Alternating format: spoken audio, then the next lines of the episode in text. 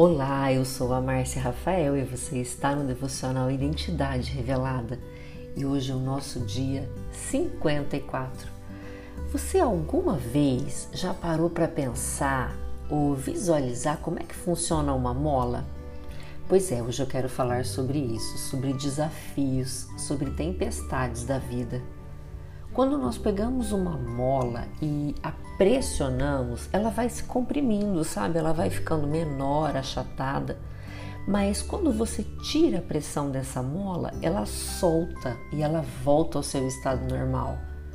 E aquele elastiquinho de dinheiro? Você já brincou quando era criança com aquele elástico que os nossos pais, os comerciantes, os empresários usavam para prender o dinheiro? Quando nós esticamos este elástico, ele cede, ele fica largo, mas quando nós soltamos, ele volta a ser como ele era antes. E isso, na linguagem da física, nós chamamos da, de capacidade de suportar pressões. Isso é chamado de resiliência.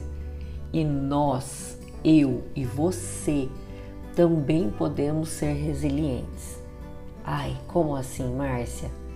Resiliência é a capacidade de nós passarmos por sofrimentos da vida sem sermos engolidos por ele, ou seja, nós podemos voltar à nossa normalidade, mas também nós podemos crescer, amadurecer e nos transformar em pessoas muito mais fortes, mais capazes e melhores, mesmo que a gente tenha passado por momentos ruins.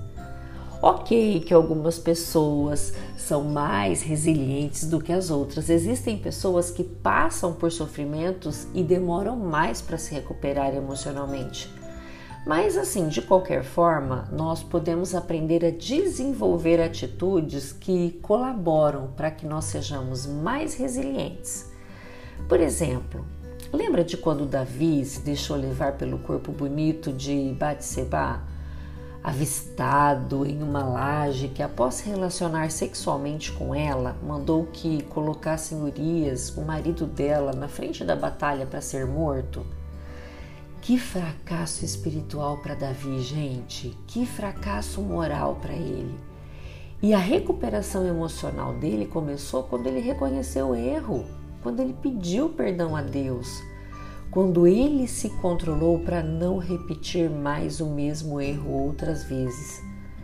Ele aprendeu coisas dolorosas sobre isso, mas verdadeiras sobre si próprio, de que talvez ele não fosse tão corajoso assim ao ser covarde e não enfrentar as consequências de engravidar a mulher de outro homem sem precisar matá-lo.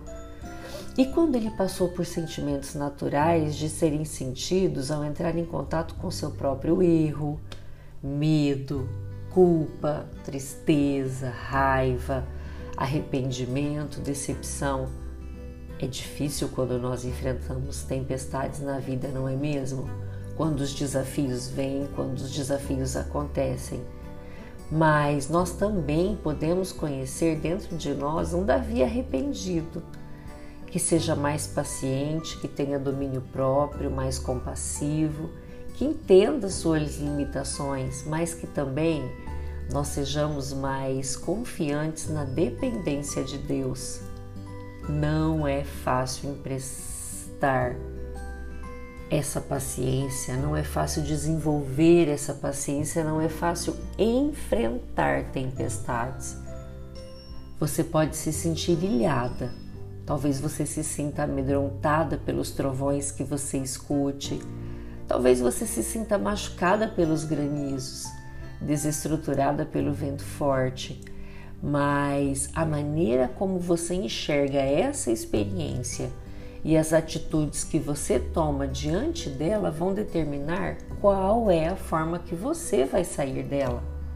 Acabada, derrotada, rebelde ou forte, ou mais consciente dos seus limites, da sua necessidade de Deus e mais preparada emocionalmente para as batalhas seguintes da vida. Mesmo que você esteja enfrentando nesse momento alguma tempestade, não desanime, porque nós temos um Deus que nos estende a mão e que nos faz andar pelas águas. Talvez seja nesse momento o momento que você mais vai receber presentes diretamente das mãos de Deus. Então, confie. Um grande beijo, um grande abraço e até amanhã.